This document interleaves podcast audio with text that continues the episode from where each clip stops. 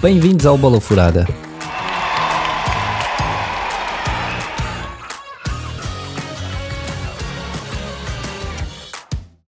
Olá, chamo-me Alexandre Salsinha e este podcast é para fanáticos por futebol.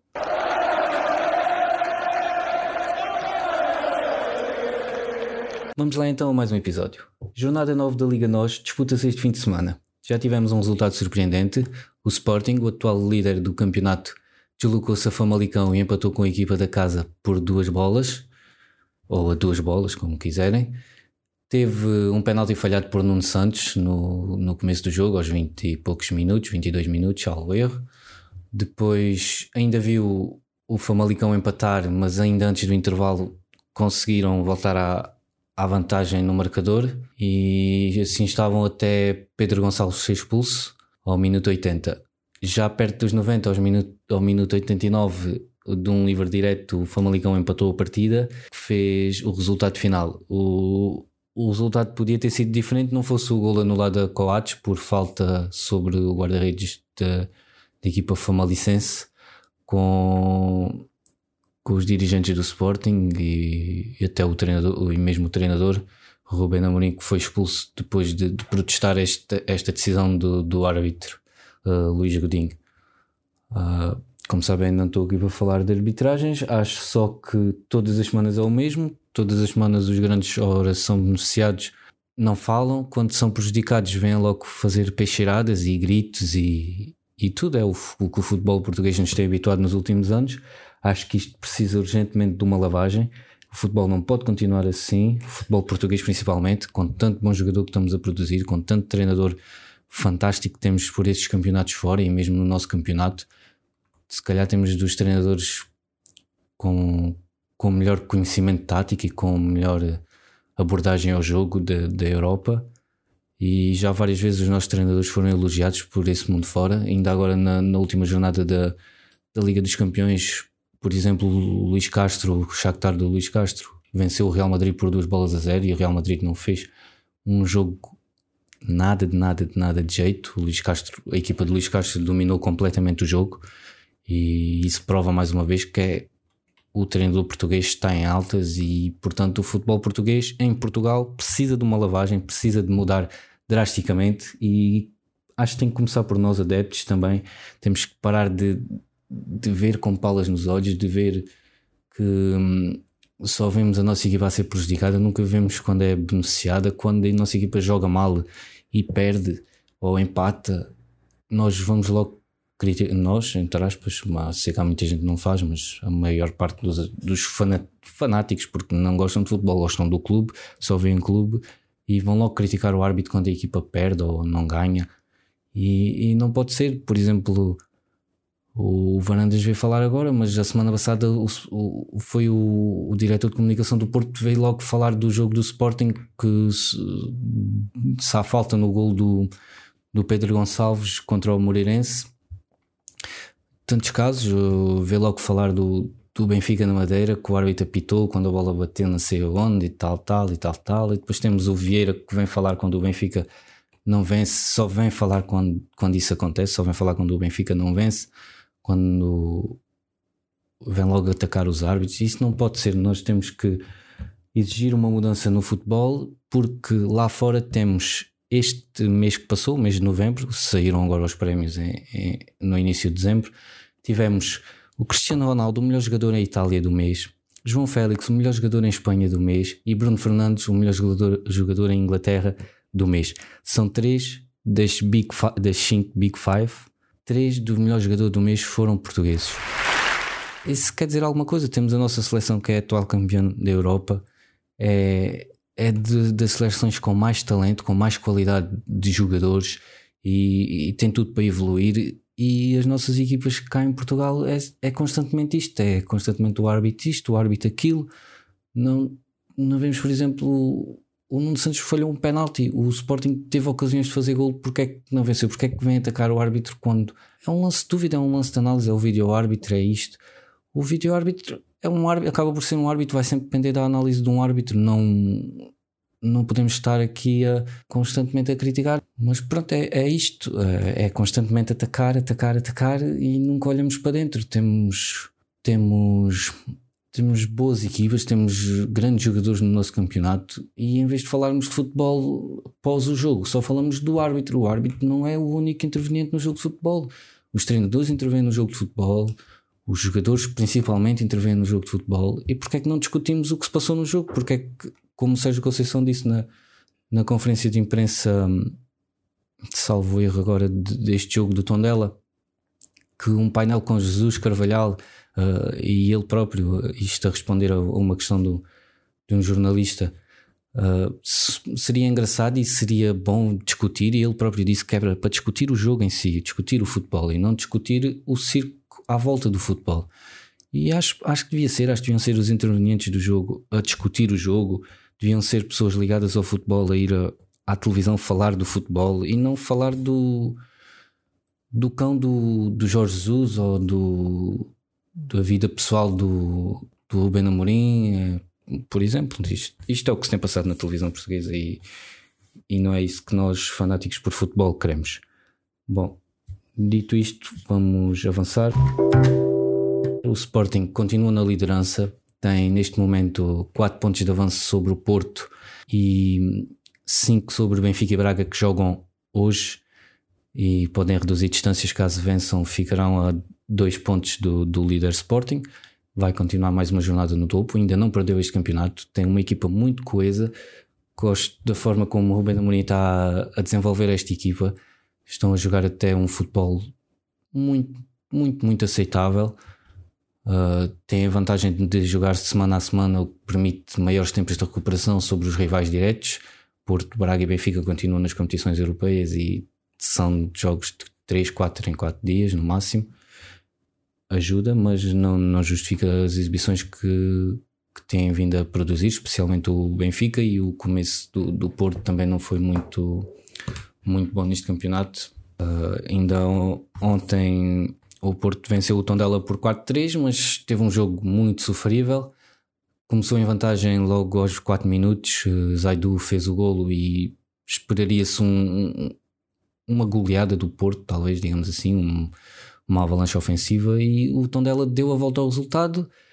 Porto voltou a empatar e depois começou a segunda parte muito bem outra vez, faz dois golos, só que depois talvez cansasse, exato, de, de virem a jogar de 3 em 3 dias mas deixaram-se sofrer mais um golo e ainda tiveram uma bola na barra aos 93 que tornaria o empate para este jogo um ótimo resultado para o Tondela, mas um péssimo resultado para o Porto e seria mais um, um deslize na, nas aspirações de Sérgio Conceição. Não ficam ali, como é óbvio, afastados de nada, porque é muito, muito cedo, mas seria o, o segundo empate e já tem duas derrotas no Campeonato do Porto, ao contrário das competições europeias, que, que o Porto já está classificado e vai mais uma vez para a fase a eliminar da, da Liga dos Campeões, que é um Porto na, na Europa, é um Porto que se transcende, que, que pratica até bom futebol, faz bons jogos e, e este ano no campeonato não estão a conseguir passar muito bem isso. Não sei se é desleixo, se é, se é do peso do calendário, que é certo é que está muito tremido no, no campeonato e podemos esperar talvez o Porto a perder pontos num, num, dos próximos jogos, se continuarem assim e se nada mudar. Agora vão aliviar, só já tem mais um jogo para, para a Europa esta quarta-feira e, e depois só voltam a jogar para, para a Europa no, no próximo ano. Mas até lá tem, tem taças também que vão meter jogos a meio da semana e, e a recuperação tem que ser feita novamente da mesma forma, jogar de 3 em 3 dias, descansar, jogar, jogar, descansar. Vamos ver como, como reagirá este Porto a partir de agora. Ora bem, depois, este domingo temos um Benfica Passos de Ferreira no Estádio da Luz pelas 8 da noite. O Benfica que vem de uma vitória por 4 bolas a 0 frente ao, Lech Poznan.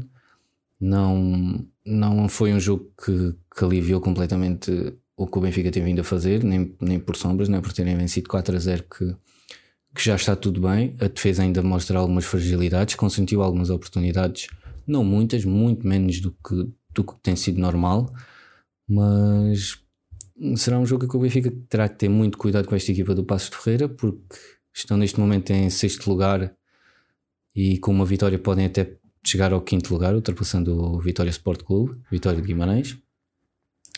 É uma das defesas menos batidas do campeonato, só sofreu 8 golos até agora. E Pepa está a surpreender com a sua equipa, já venceu o Porto na Mata Real, sim, num campo extremamente difícil para todas as equipas, mas já venceu o Porto. Uh, vai tentar aproveitar os contra-ataques e as debilidades defensivas do, do Benfica para, para tentar trazer pontos para, para Passos de Ferreira e, e, o Benfica terá, terá que ter muito cuidado, terá que já, já demonstrar mais coesão defensiva. Acho que esta equipa do Passos vai criar mais problemas com o Lech Reposan uh, na quinta-feira e a defesa não deverá sofrer grandes alterações ou não deverá sofrer alteração nenhuma. Jesus deverá alinhar com Odisseias, Gilberto, Otamendi, Vertogen e Grimaldo no meio campo. E dependendo muito de, de, como, do estado dos jogadores. E apesar de a equipa agora está, está a encarrilhar, está já a demonstrar algum algo daquilo que Jesus quer, quer para a sua equipa, por isso não deverá haver grandes alterações. Penso que será Gabriel e Pizzi no meio, Rafa Everton e na frente Walt Schmidt e Darwin. Uh, aqui a haver alterações, não sei. Talvez, talvez jogue Weigel e, e Pizzi passe, passe para a direita e Rafa para a esquerda, ou até mesmo o Rafa no banco para, para fazer uma rotação. Uh, não estou bem a ver, mas acho que será mais ou menos o, o primeiro 11 que disse. Será os jogadores que deverão jogar uh, hoje serão, serão Pizzi e Gabriel no meio, Rafa Everton nas aulas, não, não deverá fugir muito disto. Claro que isto é, é o que eu penso que será, e o Jesus normalmente até, até gosta de inventar um bocadinho, digamos assim, mas penso que não. O Benfica no Bulletin Clínico só, só tem André Almeida. Uh, Todibo já saiu do Bulletin Clínico, e, mas não foi convocado. Um, Tarapt já ultrapassou o Covid-19 e está nos convocados, mas tendo em vista que não joga há, há cerca de duas semanas não, não deverá ser titular. Depois saíram dos convocados Diogo Gonçalves, é talvez a, o jogador que ficou de fora mais surpreendente, porque tem vindo a ser a opção para intercalar com Gilberto. Normalmente, quando as coisas não correm bem, sai Gilberto, entra Diogo Gonçalves. A equipa até melhora. Sinceramente, não acho Gilberto jogador para, para o Benfica, mas isso é uma opinião pessoal. O Jesus já nos habituou a trazer sempre um lateral que faz dele uma coqueluche, joga, joga pela ideia dele e ele lá saberá o que vê, que vê no jogador. Passos. O Passos, lá está, vai fazer aquele jogo que as equipas fazem quando vêm ao Estádio da Luz, baixam as linhas, tentará atrasar ao máximo o gol do Benfica e em contra-ataque, como já disse, explorar as várias fragilidades defensivas que o Benfica tem vindo a apresentar. Portanto, será um jogo complicado ao Benfica, certamente. O Passos, lá está, tem vindo a bater-se bem, mas penso que o Benfica vai vencer Penso que será um jogo para mais 2,5 e a minha aposta para este jogo vai para um Benfica vence mais de 2,5 ou acima de 2,5. Outra sugestão, talvez o ambas marquem, apesar do Passos não, não costumar fazer golos no Estádio da Luz ou não fazer muitos golos no Estádio da Luz. Uh, tendo em conta como está a defesa do Benfica, acho que qualquer lance, lance perigoso do, do Passos pode, pode dar em gol. Veremos. Depois, à mesma hora, temos um Bessade de Braga no Jamor, no estádio da Jamor, a casa do, do Bessade. O Braga encarrilhou finalmente com, com o Carlos Carvalhal. Teve um começo de época um bocado tremido, mas depois as coisas agora começaram a melhorar e Carvalhal está a provar aquilo que sabe, que é um ótimo treinador, um excelente, excelente treinador. E o Braga vem de cinco vitórias consecutivas no campeonato, vem de uma vitória na Grécia por 4 eh, bolas a 2 e de um excelente jogo que carimbou o apuramento para a próxima fase da, da Liga Europa. E hum, nos últimos 5 jogos só teve um empate com o Leicester em casa também para a Liga Europa. O Belenenses, por outro lado, ainda só venceu um jogo este campeonato, mas também só, só perdeu dois. Tem, tem cinco empates no, nos outros jogos. Ainda não venceu no, no seu estádio, ainda não venceu na sua casa. Irá tentar fazê-lo neste jogo será, será muito difícil. Como já disse, este Braga agora está a jogar bem, está a evoluir, está, está a praticar até um, um bom futebol, um futebol aceitável e propõe-se a, a, a, outros voos. Carvalhal já disse que o Braga vai a todas. Veremos se tem estaleca para aguentar o campeonato inteiro lá em cima, a lutar com, com, os, com os outros três grandes. E para este jogo, o Carvalhal deverá alinhar com com defesa normal, Mateus, Gai, Viana, Carmo e Sequeira, um meio campo a 3, Musrati, Francesco e Castro, e na frente, na frente Ricardo Horta, Paulinho e Galeno. Não sei entre trocar um dos extremos e entrar o Yuri Medeiros, não sei como, como vai fazer Carvalhal, até porque tem outro jogo quinta-feira que lutará pelo primeiro lugar do, do seu grupo nas na competição europeia. Portanto, poderá haver aqui alguma rotação, até pode haver mais mexidas do, do que apenas de Yuri Medeiros. Uh, veremos. Será um jogo em que eu acho que o Braga vai ganhar, o Braga a vencer, será uma boa aposta. Ou o Braga a vencer e acima do 1,5. Penso que pelo menos dois gols haverá no jogo uh, do lado do Braga. E ficamos por aqui no Campeonato Português. Vamos para mais uma antevisão da, da jornada europeia que vem. É a última jornada desta fase de grupos. O Porto desloca-se à Grécia para defrontar o Olympiacos. O Porto já tem o segundo lugar garantido no grupo, sabe que não passará do segundo lugar. Deverá aproveitar este jogo para fazer eh, alguma gestão de jogadores. Claro que quererá ganhar o jogo, até porque estão alguns milhões em jogo e é sempre importante para, para as equipas portuguesas. O Olympiacos, por outro lado, precisa de vencer, precisa de fazer melhor, melhor ou igual com o Marselha para garantir a classificação para a Liga Europa. O Marselha joga com o Manchester City, também não tem um jogo propriamente fácil, ou melhor, não tem um jogo nada fácil, apesar do City também dever fazer alguma rotação de jogadores, tendo em vista que já tem o primeiro lugar garantido e tudo. Mas penso que com mais ou menos dificuldade o Porto também poderá trazer algo deste jogo para o Porto, até porque o Olympiacos na Grécia já provou ser uma equipa muito forte, esta equipa do, do português Pedro Martins. Lá está mais um treinador a dar cartas por esse mundo fora na Liga Europa. Pois, na quinta-feira o Benfica defronta o Liège, o Standard de Liège, vai à Bélgica. Vai à Bélgica tentar garantir o primeiro lugar no, neste grupo D da Liga Europa. O Standard está em último. De, entre o terceiro e quarto lugar neste grupo não, não faz diferença, já estão eliminados da Liga Europa, mas quererão mostrar alguma coisa, não é? Qualquer equipa joga sempre para vencer. Uh, já o Benfica, por outro lado, precisa de, de fazer melhor que o Rangers para para garantir o primeiro lugar deste grupo e um lugar mais favorável no, no sorteio. Também penso que Jesus neste jogo sim vai fazer alguma rotação de jogadores. Deverá, pelo menos Diogo Gonçalves, esse, como ficou de fora agora destes convocados, quase de certeza que será o titular na Bélgica. Depois, mas jogará para atacar, claro. Jogará para, para vencer e deverá haver alguns golos também nesse jogo. E é de esperar que que lutem para vencer este jogo porque, e consigam o primeiro lugar no grupo, porque Portugal está perto da França. Se Portugal ultrapassar a França no ranking da UEFA, Portugal entrará para as Big Five, será uma das cinco melhores ligas, o que seria excelente para o, para o futebol português e até poderia ajudar a fazer esta limpeza que, que precisamos no, no futebol português e, e de evoluirmos ainda mais. O Braga recebe o Zória da Ucrânia, quererá fazer melhor que o Leicester para garantir o primeiro lugar no grupo, mais uma vez procurando o melhor posicionamento no sorteio da, da próxima fase da Liga Europa. E, e visto que perdeu com, com o Leicester em Inglaterra e não venceu eh, cá infelizmente com um golo já nos descontos de Jamie Vardy posto isto terá que fazer sempre melhor que o Leicester. Ou seja, se o Leicester empatar o Braga tem que tem que vencer se o Leicester perder, basta o empate ao Braga. O Leicester recebe o AEK de Atenas, último lugar do grupo. A equipa provou ser a mais fraca deste grupo e será um jogo teoricamente fácil para o Leicester. Já não há jogos fáceis, mas em teoria este Leicester é muito melhor que este AEK.